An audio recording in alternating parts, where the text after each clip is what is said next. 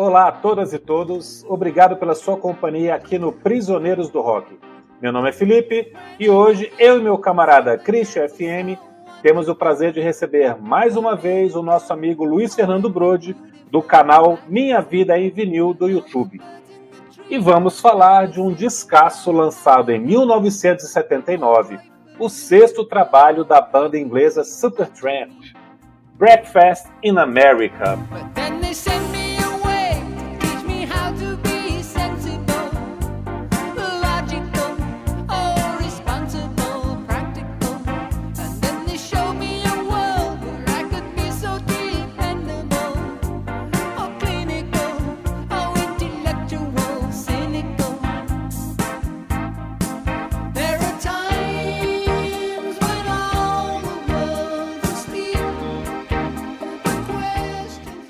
Vou passar a palavra para o Christian para ele dar uma contextualizada, para falar um pouquinho dessa banda antes da gente começar a conversar sobre esse disco.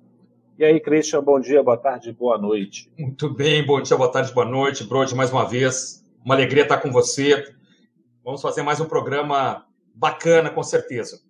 Que banda, né, cara? Que banda importante, que banda memorável é o Supertramp, né? uma banda britânica formada ali no finalzinho dos anos 60, né? especialmente calcada na figura de dois multi-instrumentistas, compositores e cantores, né, o Rick Davis e o Roger Hodgson.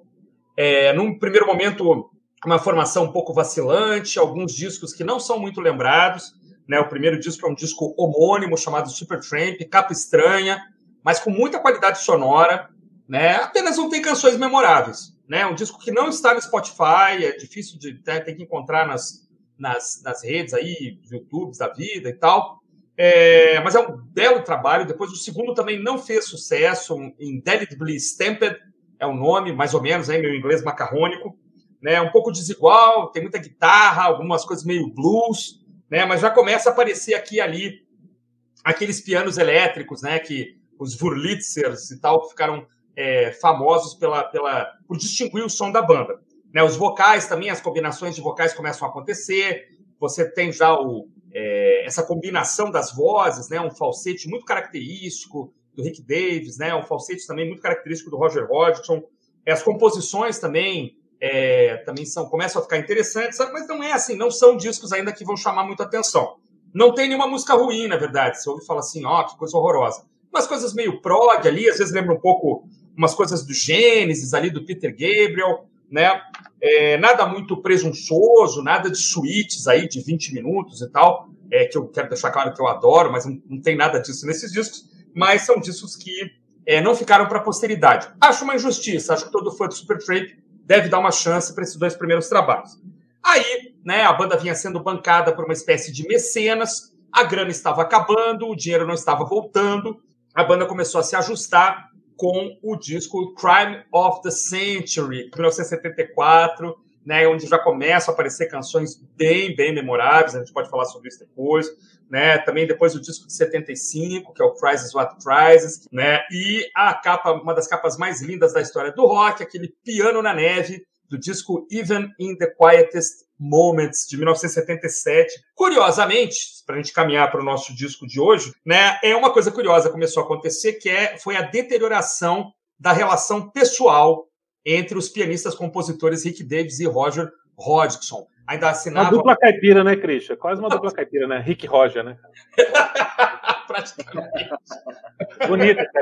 Praticamente uma dupla caipira. Mas a relação começou a ficar ruim. Há quem diga que nem se falavam mais direito, não compunham é, juntos, embora assinassem juntos, né? Uma coisa meio Lennon McCartney, Jagger Richards, né? A verdade é que eles já não compunham juntos. E, em geral, há quem diga que o compositor da canção era o cantor.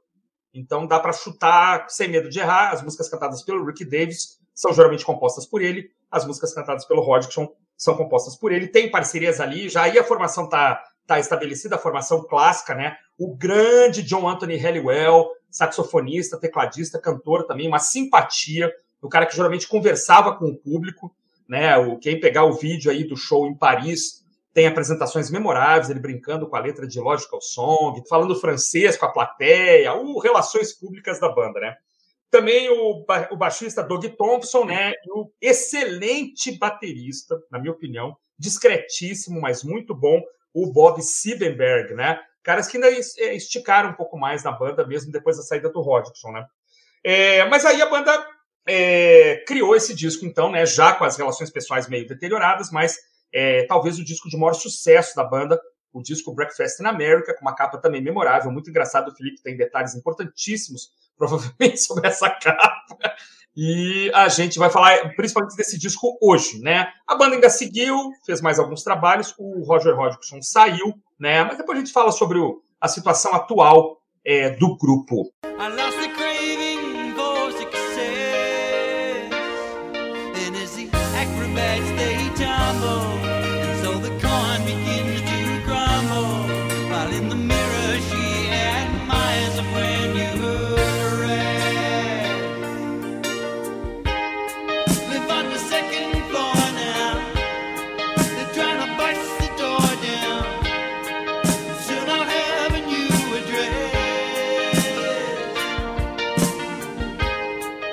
eu não me lembro quando eu ouvi pela primeira vez. Brod, desde moleque, essas músicas estão lá. Eu tive aquele Autobiography, né, um disco em vinil é, que aqui no Brasil saiu simples, né, com a capa com um livrinho, né, essa maravilhosa capa. Né, esse aí eu tive em vinil, acho que eu não tenho mais, era da minha primeira coleção. Devo ter em CD atualmente. Em CD tem umas duas faixas a mais, se não me engano. Né, mas lembro desde moleque. E você, quando descobriu aí Supertramp, quando ele entrou na sua vida? Lembro muito bem. Primeiro, boa noite, bom dia, boa tarde, enfim. Um bom dia, porque o dia começa num horário e termina no outro. É um dia bom. E um dia bom é quando a gente vem aqui para falar no podcast dos amigos, né, cara? Isso quando, quando se tratando de Supertramp, então melhor ainda, né, cara? Muito obrigado pelo convite aí.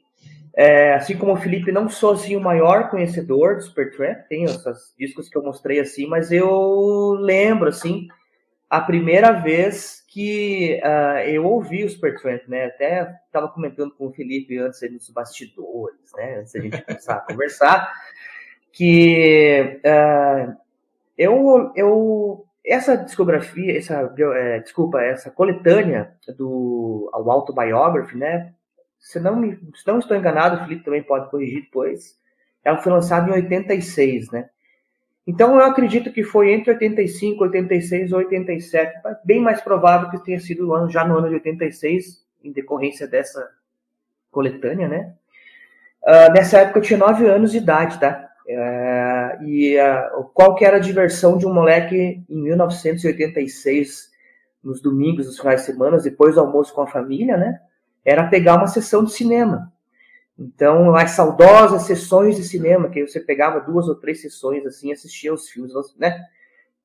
Enfim, era o que passava lá. E eu lembro que entre uma sessão e outra existia o pessoal das, das rádios que vieram os antigos DJs, né? E eles tocavam várias músicas e eu escutei a primeira vez numa dessas sessões Logical Song, cara. E essa música me marcou muito por causa desse começo com Wurlitzer aí, né? Aquela single, essa riffzinho, né? E uma curiosidade que eu levei isso por muito tempo na minha vida é que eu achava que essa música não era do, do Supertramp, mas sim uma música do Rush, cara, porque a, a, o timbre de voz era muito parecido, né? Eu pensava, mas é Rush, Rush, Rush, não, cara. Depois que eu fui descobrir muito tempo que era Supertramp, falei, ah, aí, ó, cara, viu só? Então, minha, minha ligação com a banda vem desde 86, mesmo sem saber quem era. mas eu, eu me lembro que a primeira música que eu escutei foi é, It's Raining Again que fez muito sucesso aqui no Brasil, tinha videoclipe, e aí um primo meu mais velho morava no Rio, isso aí, 83, 84, quando o disco saiu, um primo meu comprou, era meu vizinho. Eu lembro de ter gravado é, só It's Raining Again, daquele disco Famous Last Words, né, que é o disco da, do, do cortezinho da, da corda bamba, né, que é uma capa belíssima também. E aí fiquei com essa música na cabeça um tempão, quando saiu o Autobiography eu comprei. E aí fiquei ouvindo ele muito, achava todas as músicas maravilhosas, mesmo as mais esquisitas, né? Crime of the Century soou esquisita para mim por um tempão. E tu, Felipe, lembra de It's Raining Again ou tu descobriu antes? Cara, eu descobri pela Autobiography, que saiu em 86. E é interessante porque esse disco vendeu pra caramba aqui no Brasil. Eu tava fazendo uma pesquisa algum tempo atrás no Jornal do Brasil, no, no acervo, e tem uma matéria do final de 86 onde é comentado os grandes, grandes vendedores de discos daquele ano. E Supertramp está lá com 250 mil cópias vendidas da Autobiography, né, dessa coletânea. Eu não sei se esse número é real, não é, mas não interessa. A verdade é que vendeu pra caramba e tocava pra caramba. Tocava no rádio como se fosse uma banda nova, como se fosse um lançamento. E é interessante que a gente escutava, assim, né? A minha pequena bolha adolescente ali, da galera que curtia rock, escutava como se fosse realmente uma banda nova. Não só porque a gente não conhecia nada, nunca tinha ouvido falar, não era uma banda tão famosa assim como um Led Zeppelin, um Genesis, né? Que você escutava as pessoas comentando, mas porque eu acho que as, que as músicas do Supertramp, até hoje, têm um frescor muito grande, cara. Elas não parecem feitas nos anos 70 e, e ficaram marcadas como música dos anos 70, sabe? Não é aquele som tão característico assim.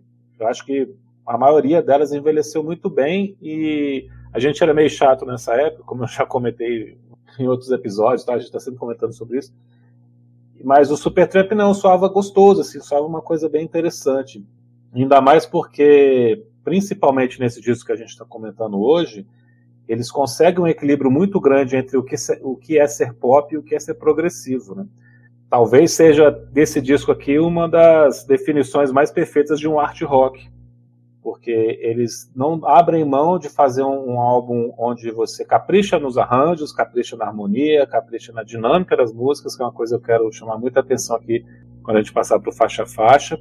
Mas ele não abre mão também de ter melodias grudentas, de ter refrões que vão fazer você ficar empolgado. Né? É, uma, é um equilíbrio muito difícil, que parece que é fácil de fazer, né? Ah, o cara é bom, vai fazer um disco pop aqui, mas não é, não é. E eles conseguem muito bem. E eu lembro que na Autobiography tinha outras músicas que seguiam essa linha, né? Dreamer, Give a Little Bit, It's Raining Again. Mas desde então eu já gostava mais das músicas que depois eu fui descobrir que era do Breakfast in America. Na época eu escutava sem me ligar muito qual música era de qual álbum e tal, né? né? Só escutava coletânea assim. Então, anos depois, foi o primeiro disco que eu fui escutar com mais carinho, com mais atenção. E não é à toa é o disco mais vendido da banda, maior sucesso, é o auge ali, né? O momento que eles realmente se tornam um fenômeno. Tanto que depois eles gravam o, o Paris, né? O ao vivo em Paris, que é para meio que para celebrar esse auge que eles estão, né?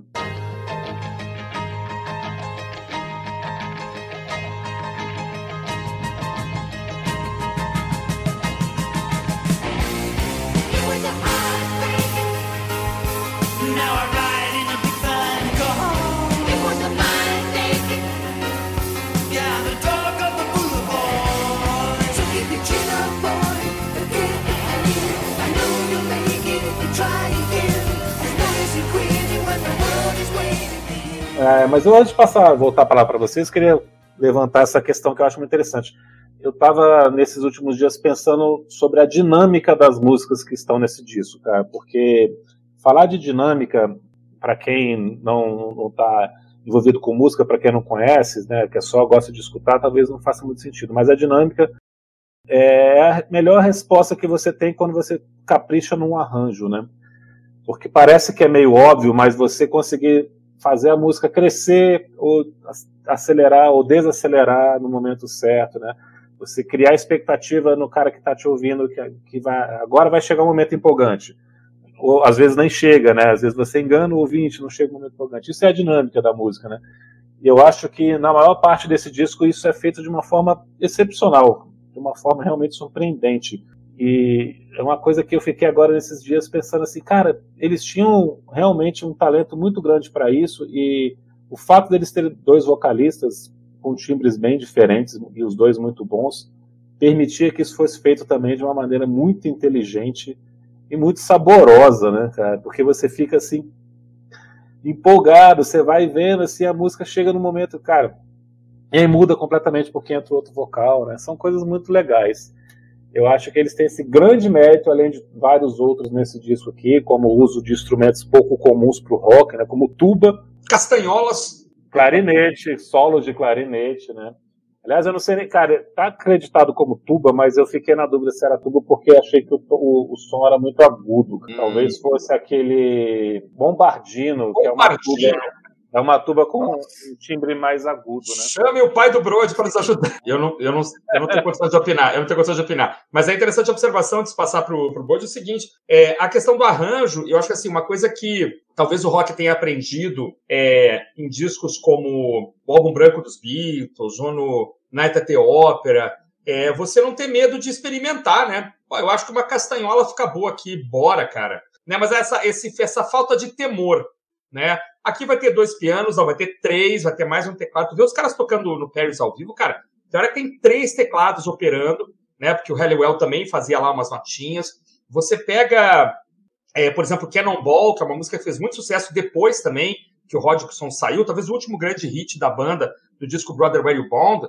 Cara, a quantidade de som que tem, assim. Então, isso é, é, é um mérito, né? E a música, ela, é claro, você saber construir uma boa música saber criar uma tensão, saber criar a chamada e resposta, saber fazer os ups and downs aí. E ainda colorir tudo isso com uma grande instrumentação, sem nenhum medo de meter um violino, meter um bombardino, enfim, eu acho que isso é que faz com que a sonoridade. A gente falava do Roxy Music esses dias, e tinha isso, né? De repente tem um fagote, sei lá, tem uma, um instrumento diferente lá, um violino, né? Eu acho que é, é, é o mérito dessas bandas que não tem medo. Ah, não posso rock com, com metais, não pode. Por que, que não pode? Fica bonito, os caras gostam. Né, Bruno? O que, que você acha? Não, mas é isso aí, né? Uma coisa que começou já, se você for analisar, em 67, ainda com os Beatles, né? Pet, é, Pet Sounds do Beach Boys também foi um, um disco muito revolucionário nesse sentido, né? Mood Blues, e, né? Mood Blues, né? Então, procuraram é, aquela coisa toda lá. Procol Harum, bem lembrado. E foi vindo uma sequência, né? Você citou aí o Roxy Music, o próprio Supertramp. O Supertramp tem discos maravilhosos, né? Eu acho que o auge mesmo é esse aqui, né? O Breakfast in America. É o disco que tem a maior quantidade de singles aí, né? Tanto que só nessas é, é, discografias, não, essas coletâneas, né, cara? É que eu, eu falo discografia porque eu lembro do autobiography, da minha cabeça confunde um pouco. Mas essas coletâneas aí, no Very Best 90 tem quatro músicas desse disco aí, né? Take the Long Way Home, daí tem mais é, Breakfast in America, Goodbye Stranger e The Logical Song, né? Então você vê a quantidade de singles que esse, esse disco teve. Aí, citando ainda mais gente, David Bowie, cara, e aí Oasis usou muito isso, essa qualidade sonora, né? Então, tem uma importância muito grande, né, cara? E para você ver que a música não, o rock principalmente, ele não é só baixo, bateria e, e guitarra, não, né? Teclado, pode e pode muito mais, né? Às vezes um tamborim, né, cara? Sepultura não colocou lá os, a tribo indígena tocando com eles, ficou sensacional, cara. Então é é manter a cabeça aberta, né? A música não é, não pode ser cabeça fechada. Claro, não me levem a mal, mas tem coisas que não combinam mesmo, né? Você tem que saber bem certinho o que você faz, senão fica feio. Mas é a capacidade dos caras de serem grandes músicos e grandes arranjadores, né? Isso, isso. Você falou tá perfeito, assim, é, é, o arranjo das músicas é muito bom, né? E elas vão para caminhos, às vezes, que a gente não tá esperando, né? Várias das músicas têm esse... É, onde é que você vai agora? O Elton John faz muito isso, né? É, o Bowie também foi mencionado, né? Para onde isso vai? Vai para um lugar. Poderia voltar lá para a nota original, repetir tudo de novo, no entanto, eles vão para outro caminho. Para quem ouve música num, num, nível que a gente escuta, que é um nível mais atento, né? Não estou dizendo que é melhor ou pior que os outros, claro, mas é mais atento. O que nos chama atenção é exatamente isso. Opa, o que, que vai acontecer agora? A gente adora, né, cara? A gente fica louco, né? Peraí, o cara foi para um outro mundo aqui. E será que vai voltar? Será que não vai? Aqui uma coisa meio jazzista, uma coisa meio bossa nova, uma coisa meio, meio blues. Isso é fantástico, né, cara? É... é uma música dentro da música, né? Perfeito. É isso aí.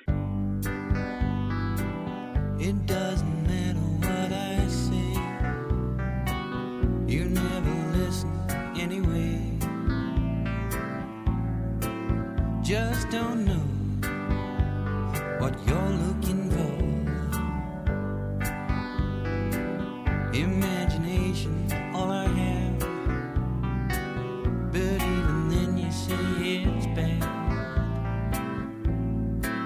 Você chamou a atenção na sua fala inicial aí, onde você fez essa retrospectiva da carreira, sobre a quantidade de ótimas capas que o Supertramp tem, né? E aí isso é inegável, com certeza é uma das bandas que tem a melhor coleção de capas diferentes, originais pra caramba, né? E muito, muito bonitas.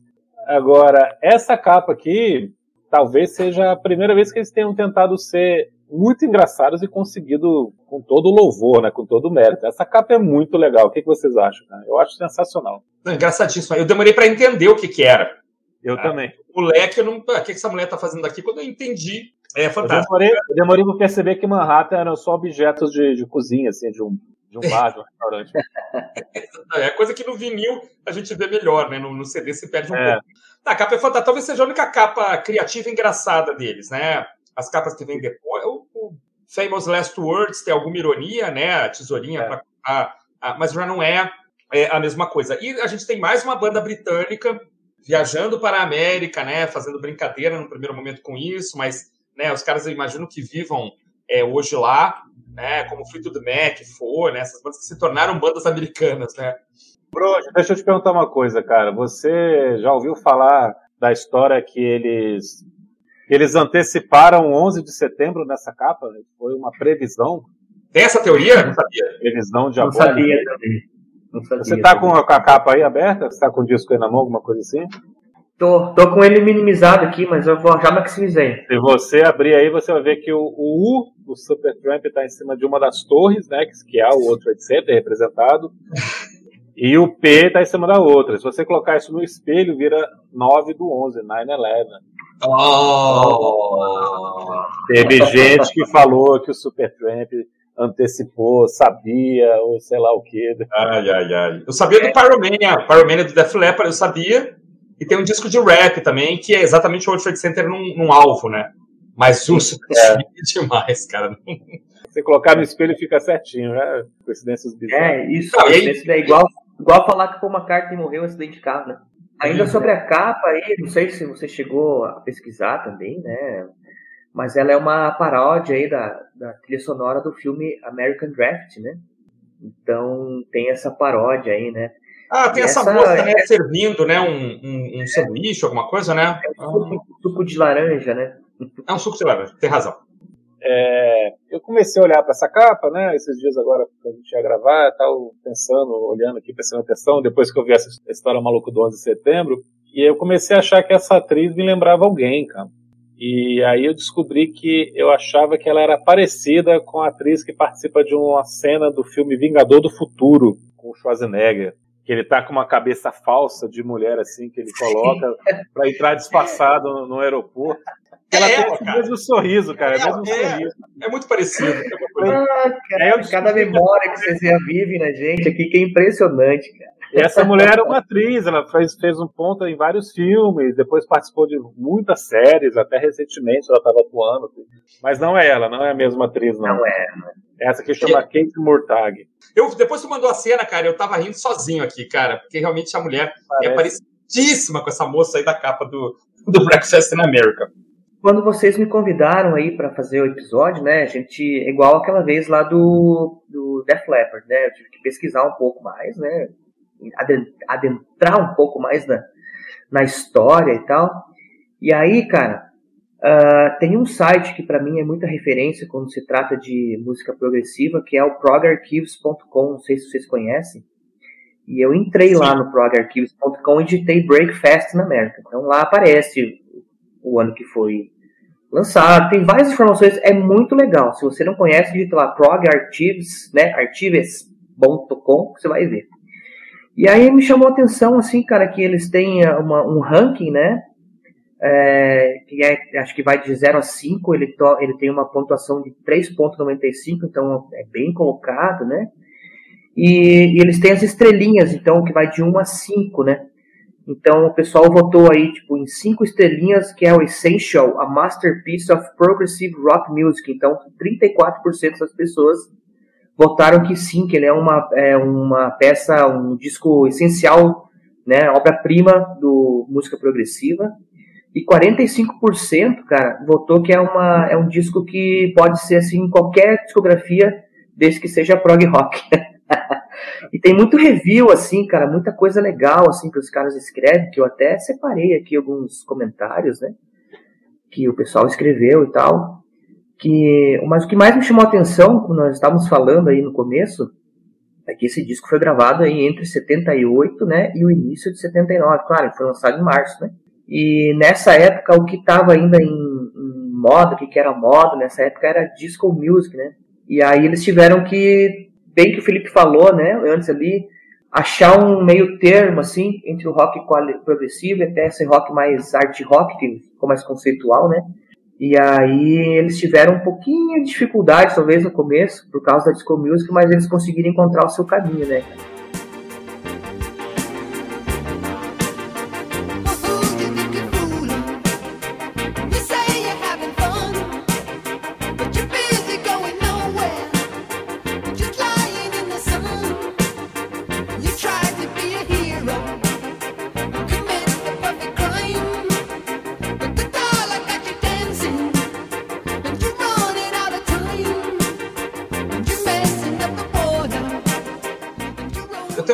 em qualificar como prog rock. Eu não conseguiria qualificar. Se ele tivesse lançado em 84, sim, mas em, em, em 77, 8, não. Eu, eu acho que é difícil porque é, algumas faixas, claro, talvez a última faixa, que é um pouco maior e tal, que tem mais. descamba para um jazz depois, mas enfim.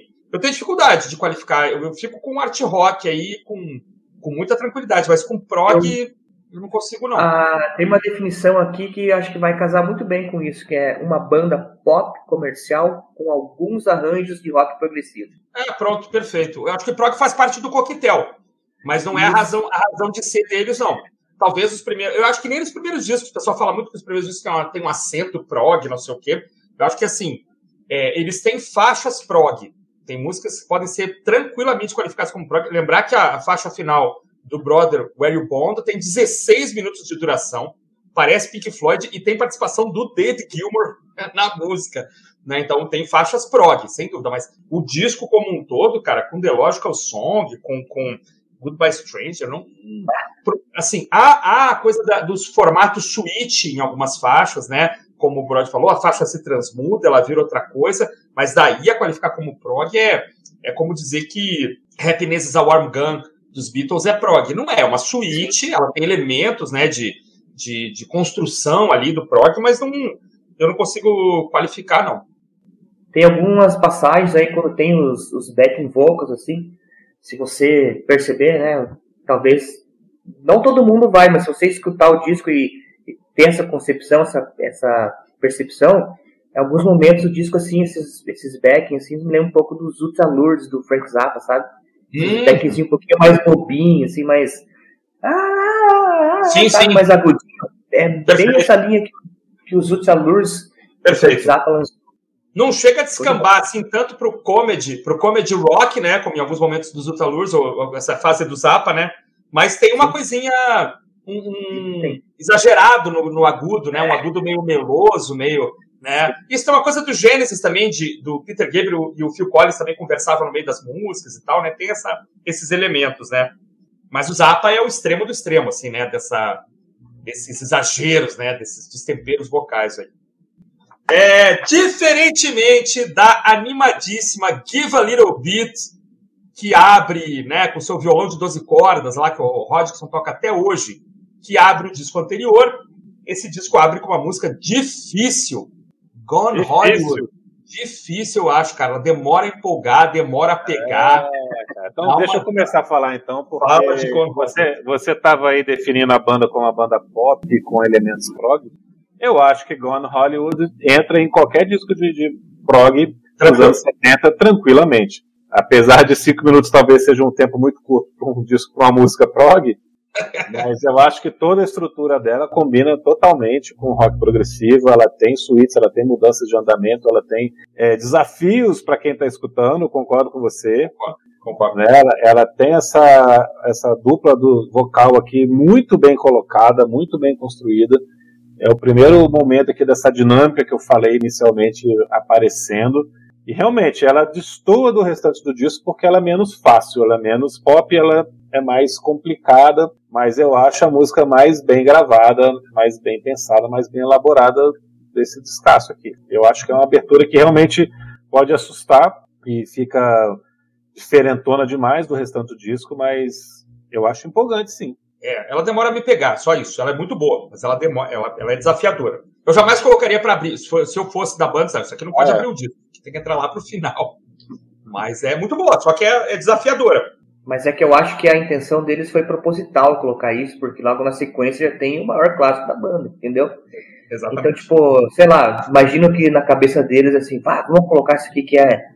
Tem essa, essa coisa mais. um pouco mais difícil de você absorver e, e abstrair, sei lá. E na sequência a gente já vem com. Pá! Tem, tem, tem, tem, cara. Impressionante como um riff fica marcado para sempre, né? Impressionante, cara. Lógico, o Song é uma música para a gente escutar no ano 2200 e falar, tá na minha lista top 10. É, assim, as três da sequência, né, cara? As três na sequência são maravilhosas, né? Lógico, o Song chama atenção demais pelo vocal, agudíssimo em certos momentos, né? Também desafiador, assim, para qualquer cantor, né? Chegar lá no último Who I Am. Uma letra bacana, o Felipe gosta de analisar letras, certamente ele vai falar a respeito. Talvez a melhor faixa do disco, hein?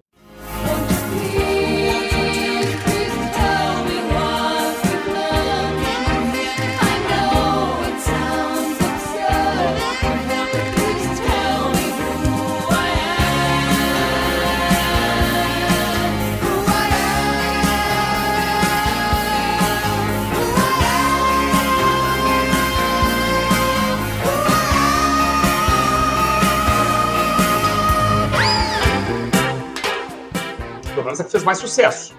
Felipe. Não, com certeza é o hit do disco, a mais famosa, o maior sucesso da carreira da banda, provavelmente. É, tem uma outra ali que pode disputar esse título aí, mas é, talvez aqui seja um momento onde se define é, essa questão da voz do Hodgson como uma coisa muito aguda, muito diferente, mas que não está exagerada, como por exemplo, eu acho que ela está em It's Raining Again, que ela chega a me incomodar um pouquinho. Chega a ser enjoativa, eu acho, isso minha guerra. Eu acho que o Song não. Ela tá num equilíbrio muito bom. Ele chega em alturas impossíveis ali no final, né? Que é aquele último ele sobe ali, é, é, cara, eu não consigo fazer isso nem em falsete, cara. Eu brinco, eu brinco, Felipe, que eu conseguia fazer com 18 anos, com 19 eu já não conseguia. É, é inacreditável. Uma letra muito inteligente, uma letra de amadurecimento, né? Uma letra de desilusão, de perda de, de sonhos, perda de ilusões com a vida. Com, você pode estar falando de qualquer fase da sua vida, na verdade. Talvez uma criança de 9 anos já, já entenda o Logical Song da mesma maneira que um adolescente, ou uma pessoa um pouco mais velha também, que ainda tinha alguma, algum tipo de fé, algum tipo de ideologia, algum tipo de crença. Ela está falando muito sobre isso, né, de, de perda de ilusões. E Cara, eu acho que é um pouco cruel a gente falar que essa é a melhor música do disco, porque tem o problema dela ter tocado muito também, né? Você pegar alguém que nunca escutou e vai ouvir agora, ela vai impressionar mais. Talvez ela impressione mais, conquiste mais. Mas para mim hoje ela não é a melhor do disco. É, deve ter sido já também, com certeza, mas hoje eu acho que seria injusto eu colocá-la como a melhor do disco. Apesar de ser maravilhosa, fantástica, mas essa ouvida agora me, me fez descobrir coisas que eu não tinha ouvido ainda nesse disco, que eu gostei muito. Então já engrena aí a próxima. Cara, Goodbye Stranger eu acho um, uma coisa muito fantástica também. Aqui tem o melhor exemplo daquela dinâmica que eu estava falando, porque a estrofe é cantada pelo Davis, pelo Rick Davis, e quando a estrofe termina pela primeira vez, cara, não sei se vocês vão lembrar exatamente disso, né, dessa dinâmica, mas ela tá te jogando para um momento assim, que vai ter um, um, estouro, assim, a banda vai crescer, ele vai gritar, né, porque ele vai fazendo uma voz assim mais arranhada, assim, quase um drive, e não, cara, a, a música cai, a música cai e fica tan, tan, tan, tan, só o tecladinho assim, bem pequenininho, aí ele vai crescendo bem aos pouquinhos, aí o Roger começa a cantar bem de leve, aí depois o, o vocal dele no, no que é o refrão começa a crescer, aí cresce bastante e eles começam a cantar juntos. Cara, é uma dinâmica que é surpreendente, cara, é muito incomum, muito diferente, é uma música que não você não consegue perceber para onde ela está indo, ela te surpreende nisso, né? O jeito que ela começa até chegar nesse refrão, esses intervalos também entre a estrofe e o refrão. Cara, é uma música maravilhosa, cara, uma coisa impressionante. É muito bonita mesmo. Linda. Fala aí, Brody, pode falar, pode falar, fala depois. Não, cara, eu tô, tô impressionado com, com o que vocês estão falando aqui, tô só absorvendo, cara, é bom demais. Mas a uh, Ghost by Stranger é você é baixista, muito... Você é baixista, né, Brody? Tá, é, essa hora do Felipe também, o Felipe falou, tem uns, uns, uns não sei como é que chama se são trítonos, se são umas três notas, né? Popobum, goodbye stranger, popobum, nanana, popobum. Meio agudo, né? Muito bonito, né? Para um baixista é um momento lindo aí, né? Aliás, uma coisa que a gente tem que ressaltar muito nesse disco aqui é o trabalho de baixo e bateria. A cozinha é espetacular, né? O é timbre de baixo e da bateria nesse disco é surreal, cara. Meu Deus do céu, coisa bonita. E é isso, cara. O baixista, em todas as músicas, ele consegue fazer uma, uma nota que seja. Você vai falar assim, ah, eu sabia que isso ia acontecer, cara. eu sabia, ótimo. Não, uma coisa que eu brinco com Goodbye Stranger é que, assim, a, o, esse teclado, né, esse piano elétrico, o Wurlitzer, a banda ficou conhecida, né, por usá-lo, também o Ray Charles e tal. E esse Wurlitzer era europeu, né, é um cara que veio para a América, século XIX, eu estava lendo aí também, não sabia, descobri isso esses dias. E aí tem o Rhodes também, né, no século, no século XX já tem o Rhodes, que depois a Fender compra e tal. Os princípios são mais ou menos os mesmos, né? Mas o som do Wurlitzer e o som do Rhodes são sensivelmente diferentes. Então, se alguém te perguntar, a gente está falando aqui, ah, o que é um Wurlitzer? Esses loucos aí falando, tá? Cara, coloca os primeiros 10 segundos de Goodbye Stranger e você vai saber Sim. que aquilo é o som absolutamente distinto né, do Wurlitzer, né? Que é um, é um piano elétrico portável, né? Então, para grandes pianistas, né, caras que tinham que carregar o piano para cima e para baixo, é, começaram a usar esses instrumentos mais portáteis, né? Steve Wonder. Tem uma cena maravilhosa no filme do Ray Charles, né? Na, na cinebiografia Ray, que ele tá mostrando para os caras, olha aqui o que, eu comprei, não sei o que, ele começa a tocar no hotel. Agora eu posso carregar isso para qualquer lado e tal. Então, ele tem o peso das teclas do piano, mas ele é, ele é menor, mais portável e tem esse sonzinho característico aí é, do piano elétrico que acabou aparecendo em milhões de músicas aí nos anos 70, sobretudo, né? E essa é uma delas. Like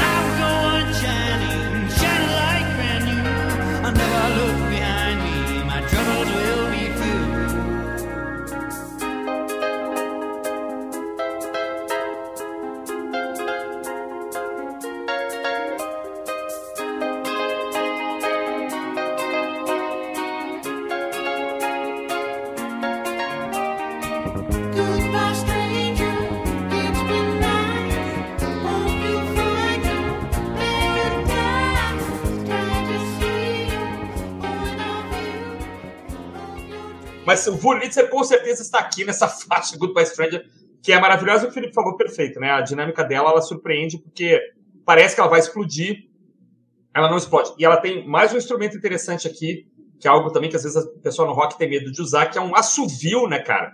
Isso, Lá, cara. Na segunda vez você vai chegar na época. O Rick é. começa a assoviar, cara. Isso é maravilhoso, cara. Isso é a, a, o destemor completo, né? Um disco de rock, o que vamos fazer? Vamos assoviar agora essa parte eu não sei se isso é típica coisa que pode ter sido improvisada, sabe?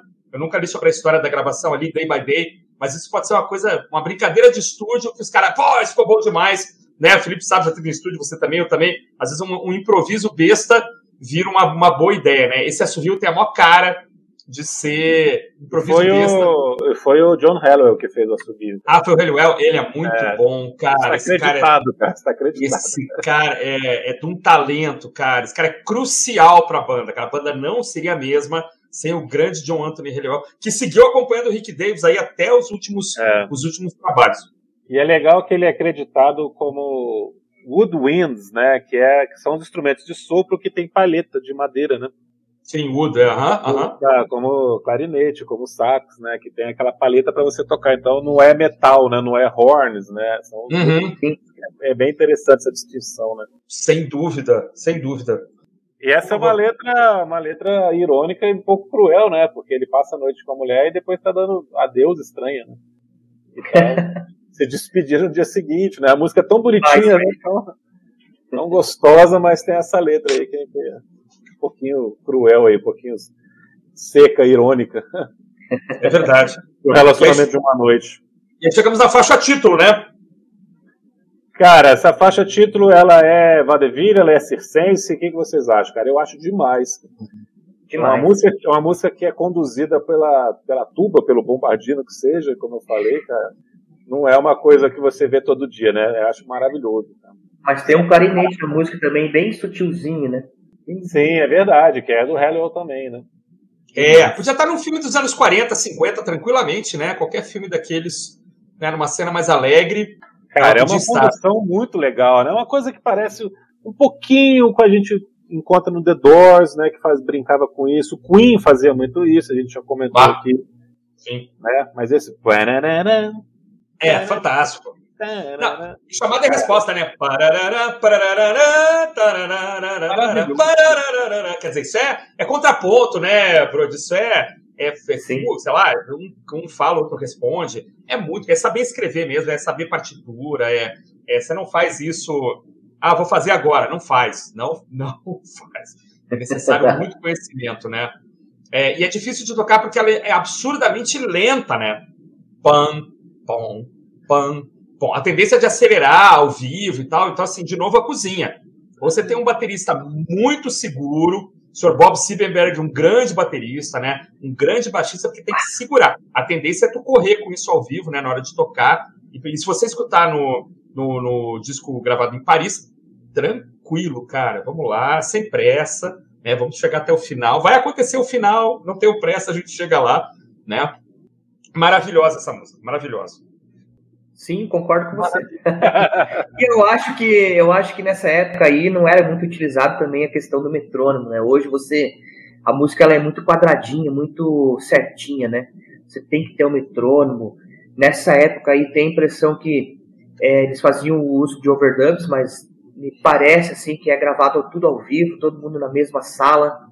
Então isso dá, um, é uma, dá faz uma diferença muito grande para quem é, músicos se tocassem junto, né, cara? E aí que tá a qualidade sonora dos músicos, né? Principalmente baterista e baixista. Se o baterista acelerar uma vírgulazinha só, tu consegue notar isso. Tem várias músicas aí que a gente ouve, assim, Jimi Hendrix e, e vários outros artistas que você consegue notar que até o andamento, ela, no final, ela tá um pouquinho mais rápida. Porque eles não tocavam com o metrônomo, né? Então aqui eu tenho a impressão que as músicas são todas no metrônomo, mas eu não me lembro se foi gravado ou não com metrônomo, não, não cheguei a pesquisar sobre isso.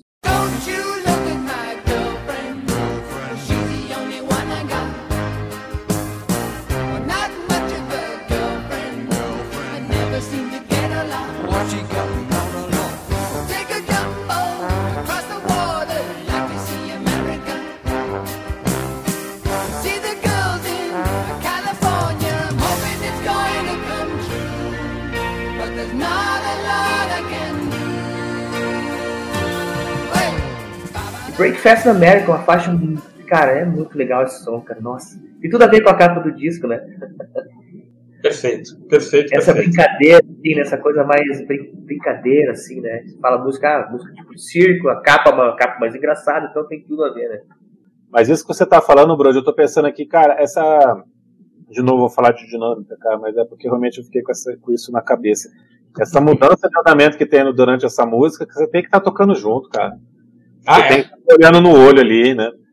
Depois que sai do refrão lá, que a, a queda que dá. Cara, você tem que estar olhando um no olho do outro ali para todo mundo ir reduzindo junto. Né, e mudar o andamento da música. E, é, cara, e, e, sim, e, a gente não sabe, é nos anos 70, né, cara? Não sabe se tinha alguma, algum aditivo, né? Uma bebida é. forte. Então tem isso também, né? Então funciona melhor ainda, né, cara? É provável. E assim, os caras não estão só tocando, né? Os caras estão tocando e cantando para caramba, né, cara? Fazendo é. vocais ali, intervalos difíceis, com agudo, né? Qualquer, como tu falou, qualquer coisa que está fora do lugar, você vai para escanteio, cai todo mundo, né? Então, realmente, a gente vê esses grandes estúdios antigos, né? Ah, colocava um tapume aqui, um tapume ali, mas tinha uma, um visorzinho, né? Tinha uma. Os caras estavam se vendo, estavam se falando, né? E aí nós chegamos, nós chegamos na faixa do Elton John do disco, cara. Cobra direitos autorais aqui de Old Darling. Você acha que lembra Elton John? Vocês acham? Cara, eu não, eu não tinha percebido isso, assim, até você falar. Mas agora que você falou e, e, pensando na música, realmente, cara, tem muito a ver com Elton John. No começo é muito Elton John, depois até que ela muda, né? Eu acho que ela é um crescente muito grande, assim, um crescendo muito grande ela evolui bastante, ela fica melhor da metade para o final. Mas o começo me lembra muito Elton John. Esse é o tipo de assim, eu chamo de balada Rick Davis, né, cara? O cara faz essas baladas, ele tem essa habilidade, né, de escrever músicas é, lentas. Ele tem um vocal muito bonito, acho assim, muito característico, né? Esse vocal mais grave dele, né? Embora ele alcance o falsete, é um, é um falsete diferente, né? É um falsete bem. A região que ele faz é diferente do Rodgson, né? Muito interessante. E, e, é o que ele seguiu fazendo, na verdade, cara. Se vocês pegarem os discos mais novos para escutar, eu acho que vale muito a pena, né? Esses fizeram aí nos anos 2000, é, a maior parte das, das, músicas são esse tipo de balada Rick Davis, né? Essas baladas muito bem escritas, muito bem arranjadas, muito bem é, com acordes muito interessantes, as inversões todas de piano e tal, os baixos, enfim. O que falta é o contraponto. Você fica esperando entrar o, o Rodgson, esperando entrar uma mudança de dinâmica, então ficou é, Rick Davis, né? Os discos são Rick Davis, mas é esse tipo de balada. Se você gosta desse tipo de, de música que ele faz, que ele canta é, de forma preponderante, esses últimos discos vão agradar, porque é muito isso. Mas é linda a balada, e é perfeito. É piano song mesmo, Elton John. É, eles são contemporâneos, sei se dá para falar em, em, grande influência, assim, acho que é mais uma coisa retroalimentada, mas é, é uma música muito bonita e fecha o lado A, né? É isso?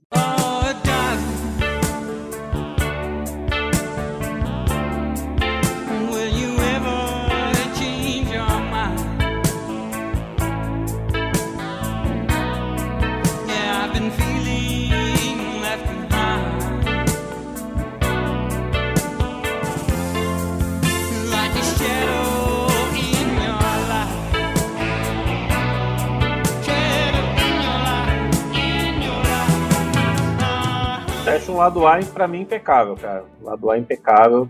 Demais. Não tem nada aqui que você possa colocar uma vírgula aqui de defeito nesse lado A. Já o que não acontece no lado B. Já o que não acontece no lado B. Com certeza, cara. Mas que abre com outro clássico absoluto. Eu acho essa música mais bonita do disco, cara. Não vou falar que é melhor, não vou falar que é mais bem tocada, mais bem arranjada, mas para mim o refrão, cara, é um refrão uma coisa que me cativa demais. Eu acho empolgante, arrepiante, emocionante. Para mim é a música mais bonita por causa disso. Sai cantando junto, né? Fala sério. É. Essa é pro chuveiro, para cantar junto, é, fazer todas as vozes. Isso. Eu acho, de novo, aqui também a diferença entre a melodia da estrofe a melodia do refrão, e o jeito que a música vai caminhando até o refrão, é uma coisa muito incomum da gente ver com essa qualidade. Na verdade, cara, eles estão gastando duas ótimas melodias quando eles fazem isso, né? Isso não se faz, o produtor não pode deixar isso acontecer. Poderia duas músicas diferentes. É bonito. Mas é, eu volto a falar, eu acho que isso é, foi tudo meio que pensado propositalmente, cara, pra, ah, pra um disco chegar né, no patamar que chegou e tal. Eu acho que eles, enfim, eles devem ter pensado e conversado e estudado, sei lá, ou estava com muita, sobre muita pressão de aditivos, como eu falei, cara. Mas Take the Long, Take a Long Way Home é uma das, como se falou, uma das mais bonitas, tem um refrão muito bonito, né? Tem, tem umas partes de gaita aí no meio também, né, cara, que deixa a música com charme todo. Tem, tem. Tem a música né, gaita. E tem o solo de clarinete também nessa música, né? Clarinete, né? Cara, é isso, cara. É isso que vocês estão falando. É isso pra, eu acho que assim, pra, eu não lembro se é ela que abre o, o Paris, ela tem uma ambientação, vê se ela que abre, tem uma ambientação no começo, aí entra a gaita, não é? Quem, abre o Paris é School. Ah, School, tá, tá, tá. Eu acho ela linda, cara. Acho que pra abrir um e show. oficial, né, da gaita, é muito legal, é verdade. Muito legal, cara, pra levantar a galera, sabe? Assim. Muito bem tocada, viu, cara? É, é, esse, essa passagem das notas, é esse. É muito legal, muito bem feito. Né? Não é não é pouca coisa, não. É linda música, né? O último clássico do disco, né? A última música que vai para as coletâneas é a que abre o lado B, Take the Long Way Home, né?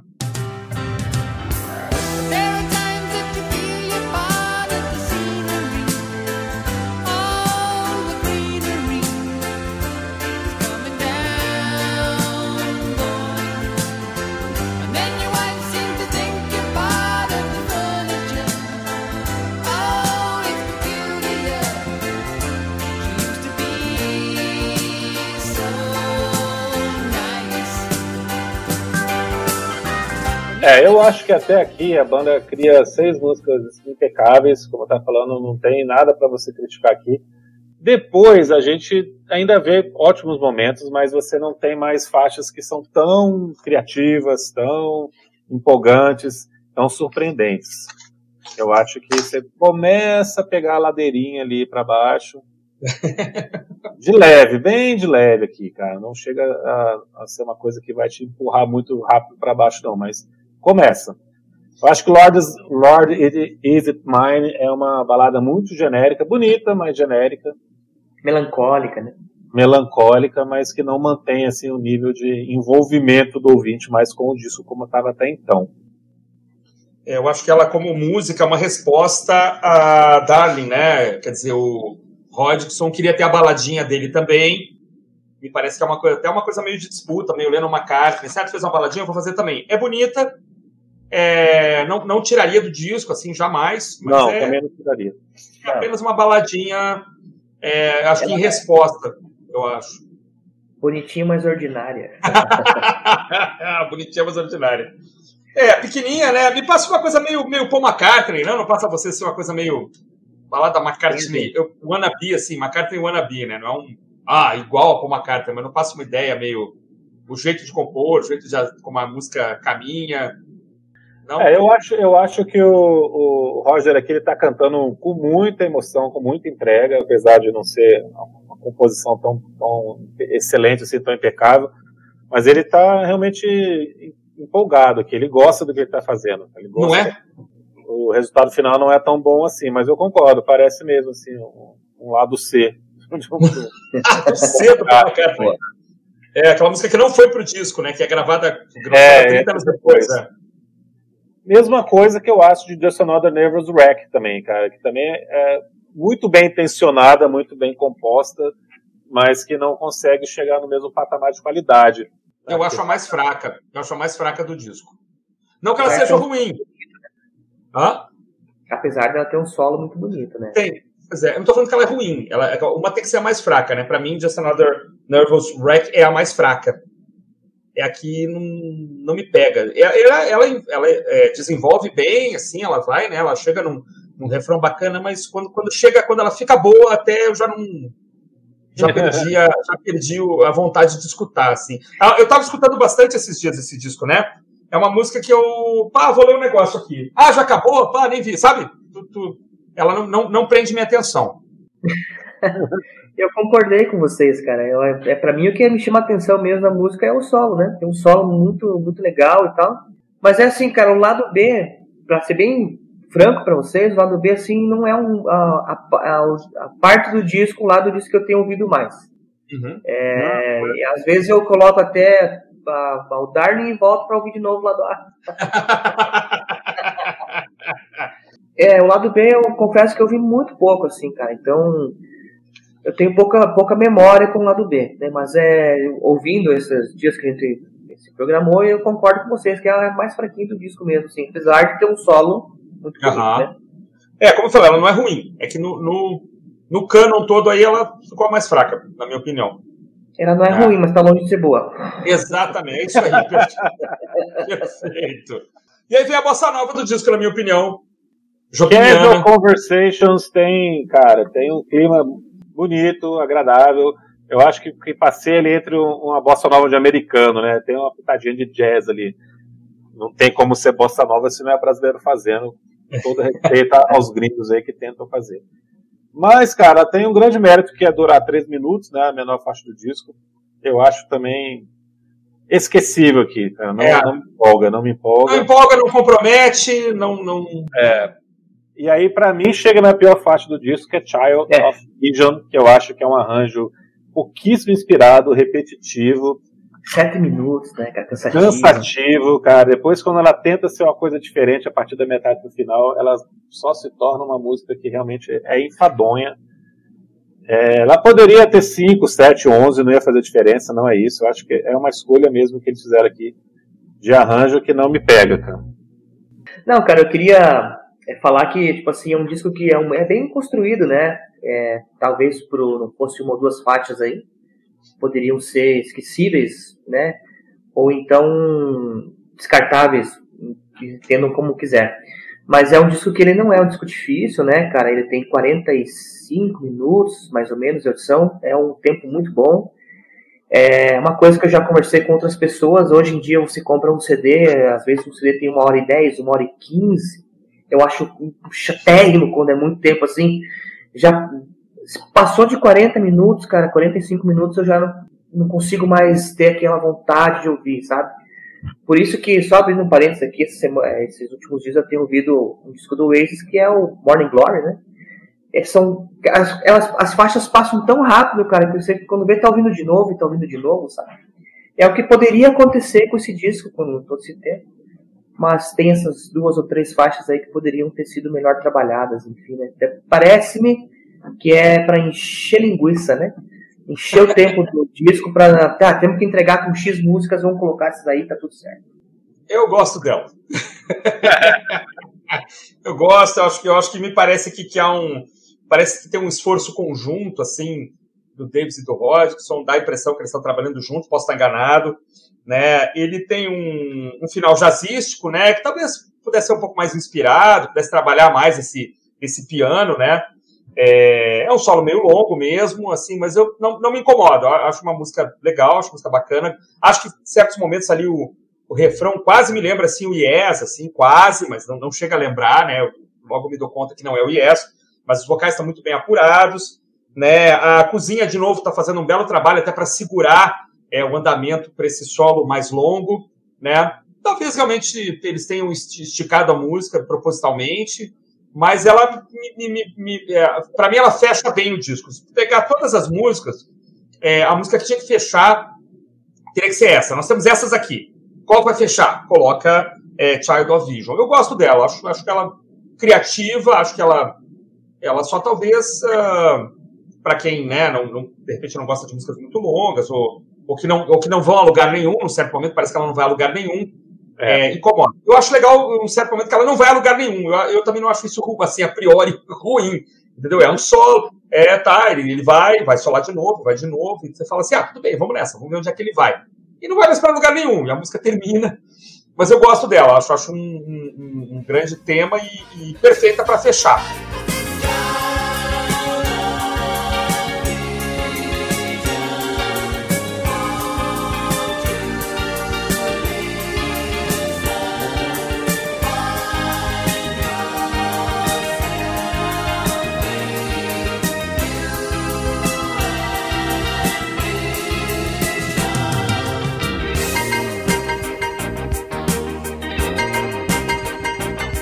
Você acha que é nessa música aí, a Child of Vision, par algumas partes de bateria assim tem uma levada meio disco music, assim, você consegue notar isso também na música não?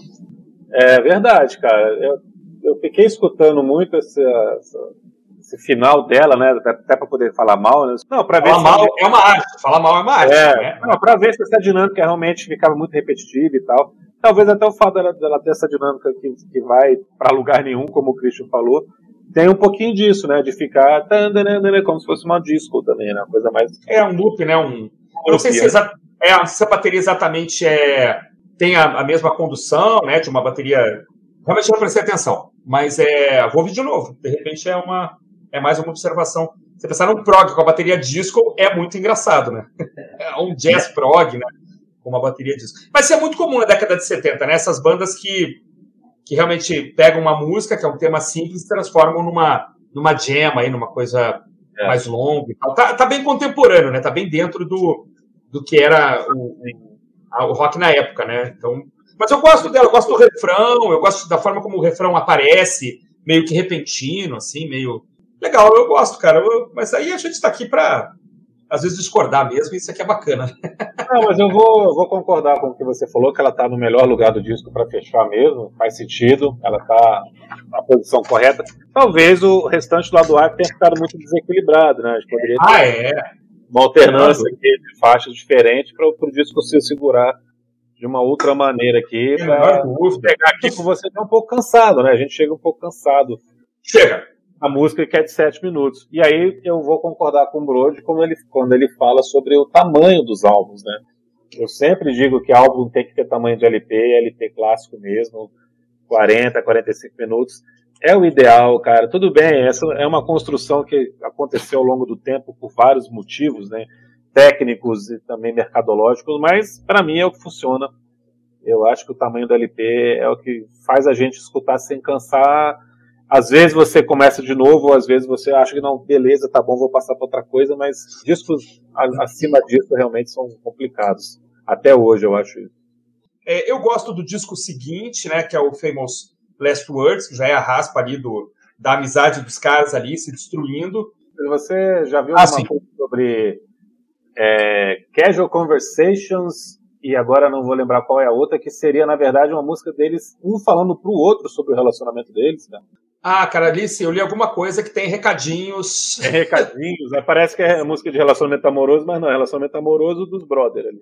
É, exatamente. Tem uma coisa, o amor sem sexo ali, né? É. tem, eu acho que tinha umas alfinetadas, cara, realmente. E aí, infelizmente, a briga dos caras virou uma coisa hoje aparentemente insanável, né? Assim, porque ninguém ouve falar, eh, nossos sobrinhos e filhos e tal, nem sabem, se não é pela gente, nem sabem que a banda existe. Os caras brigaram, né? O Rodgson saiu em carreira solo. Eu tenho um ou dois discos solo dele são interessantes, assim, nada mal. Né? E os trabalhos também do Supertramp, três ou quatro discos aí. Tirando Free as a Bird, que é um disco meio sintético, assim, que é meio. A instrumentação é meio ruim. É o John o Rick Davis, cara. As baladinhas do Rick Davis, músicas um pouco mais aceleradas, alguns experimentos aí mais é, ousados, né? Mas aí dizem que eles fizeram um acordo verbal que o Rick Davis podia seguir com o Supertramp sem tocar músicas da, do Roger Hodgson. O que é impossível, né, cara? É assim. E aí o Hodgson falou que se sentiu traído, que eles não são mais amigos. Acho que nunca foram, né? Mas eles não são mais amigos e tal. E aí, o, mais recentemente, a banda ia voltar para uma turnê, acho que 2015 ou 2016, e a saúde do Davis deu uma declinada violenta. Ele vem enfrentando, acho que um mieloma, um câncer aí que tá. É, a turnê está adiada de forma infinita. As idades estão avançando um bocado também, já, né? Todo mundo aí além dos 70 anos já. Então talvez a gente não veja mais, é, a não ser bandas tributo aí, o que é bom por um lado, mas é uma pena.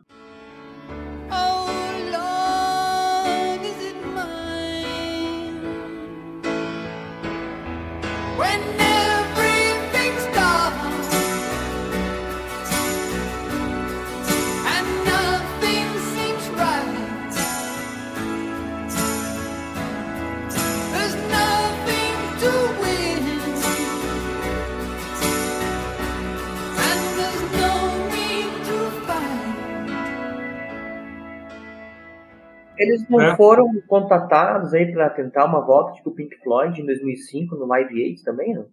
Eu não Ou sei, bro. Eu, sei lá. Eu não duvido, mas não, não rolou. Né? O Rodgson teve, teve se apresentando, tocar até aqui em Brasília, né? Ainda tem um alto nível de, de vocal, né? E tal. Então poderia, né? Mas tu vê, até o Floyd voltou e o Supertramp, assim como os Smiths, né? Lá que o Felipe adora, são bandas que talvez não, não vejamos tocar, né? Não. é, você sabe que eu tenho uma teoria sobre isso, né, cara? Não vou repetir para você. Mas banda boa é banda que acaba, essa é a teoria do Felipe. É. Banda boa tem que acabar. tem que acabar, cara. Deixar lá, pô, tá ótimo aqui que eles fizeram, maravilhoso. Cara. Mexer pra quê nisso? E isso talvez esteja atrapalhando o Supertramp também, né, cara? Porque você pega. É, os discos não são relançados, não tem, não tem, não, não conheço edições assim. É, comemorativas mais recentes, né? tem umas edições deluxe aí dos anos 2000, mas não, o, o Spotify não tem um monte de coisa. Não é, tem os é primeiros, não tem os últimos, né? Então, mesmo para os nossos ouvintes neófitos, né? Tá difícil acompanhar a carreira desta grande banda. Talvez esse episódio de hoje ajude um pouquinho aí a entrar nesse universo super tramp, né? Talvez, quem sabe. Né? Não sei se a, a obra da banda já foi comprada aí para algum grande grupo, mas deveria, porque dá para usar em filme, dá para usar em propaganda, dá para usar em um potencial mercadológico enorme, né? E tá meio perdido, né? Uma banda meio perdida no limbo aí da música, né? Não sei o que, é que vocês acham. Eu acho que ela poderia ter tido mais reconhecimento, né? Mas o que atrapalhou um pouco foi mesmo essa briga entre os dois, né? E briga de egos, quando mexe com o ego de pessoas, é. Né? Então, às vezes. É aquela banda que fica no segundo escalão ali, né? Que ela é uma banda espetacular, com músicas é, impressionantes, músicas muito bem arranjadas, um, vários discos bons, um disco acima da média, e mas ela parece que ela chegou naquele limite assim, não foi mais para frente, né? Enquanto outras bandas, Queen, vamos supor aí Queen, outras bandas que ficaram maiores, talvez tirar, tiraram um pouco do brilho deles, assim. Mas concordo com você quando você fala que falta, Spotify poderia, talvez por questões contratuais, né, de gravadoras e por própria parte deles mesmo, né, poderia sim haver um, um grande relançamento, porque a gente conhece muita gente que gosta dessa banda aí. Eu acho que talvez tenha faltado uma, uma condução de carreira mais inteligente, né? um gerenciamento do legado. Talvez eles não conseguissem mais fazer ótimos discos a partir de meados dos anos 80 mesmo, e tá bom, né? Então, ou talvez eles conseguissem fazer umas coisas mais pop que agradariam outro tipo de público, mas de qualquer maneira, é, o legado não foi bem tratado, né? Quer dizer, participar de, shows, é participar dessa onda nostálgica, tá aparecendo de novo aí, conquistar os ouvintes. Então acaba que fica uma banda ali perdida, que não tem esse reconhecimento como o Bro estava falando, e não faz o menor sentido, porque tem um, uma discografia muito boa, tem uma série enorme de, de, de sucessos e tocaram pra caramba. O fato de eles terem aparecido do Brasil do jeito que eles apareceram, como eu falei no começo, mostra que os caras sempre tiveram um potencial pop muito grande.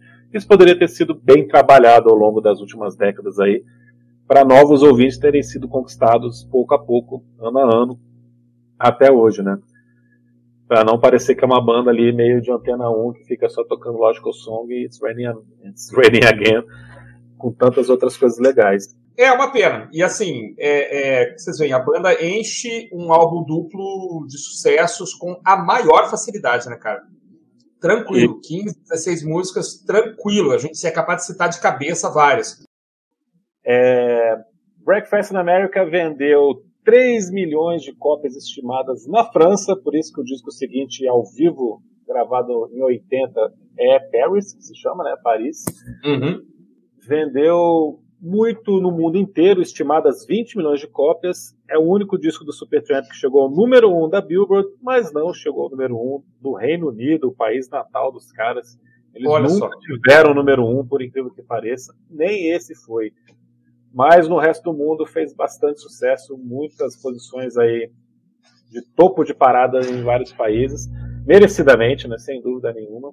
E se tornou um dos grandes clássicos, cara, um, talvez um, um dos discos com vendagem tão grande que a gente não lembre tanto assim, né? Que tem ficado esquecido para as novas gerações, como a gente estava comentando agora, que o legado não é tão bem tratado. Mas maravilhoso, né? ótimo disco.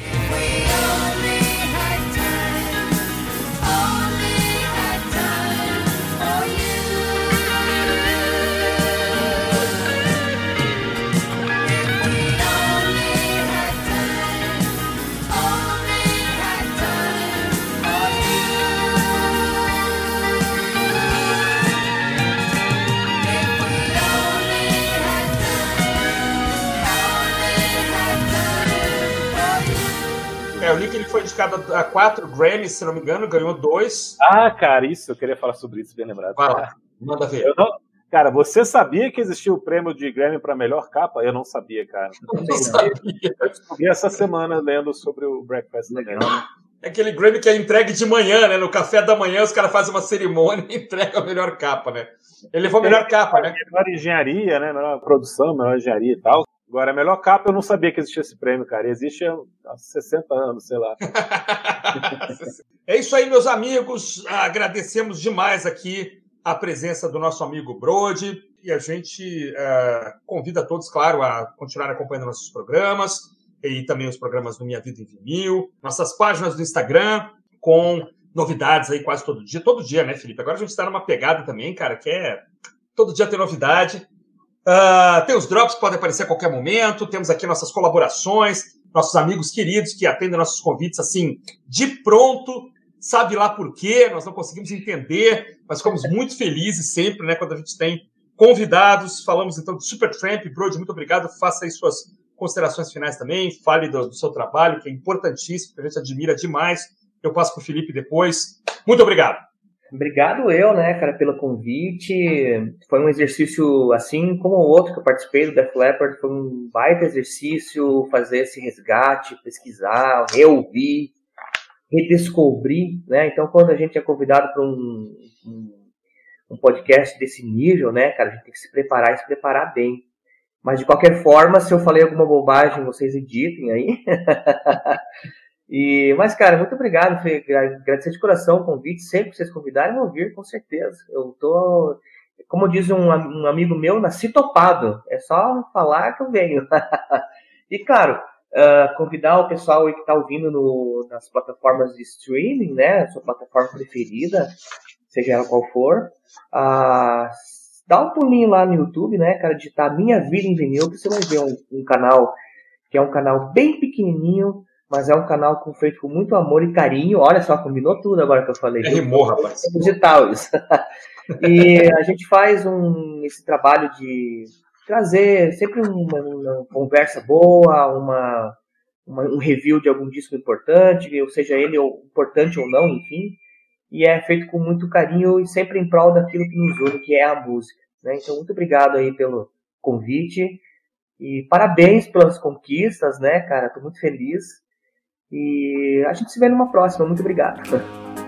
Brode, meu amigo, muito obrigado pela sua participação. Christian, um abraço e obrigado a quem nos acompanhou até aqui. Continue seguindo a gente no Instagram. Classifique o Prisioneiros no Spotify ou no seu agregador de streamings preferido.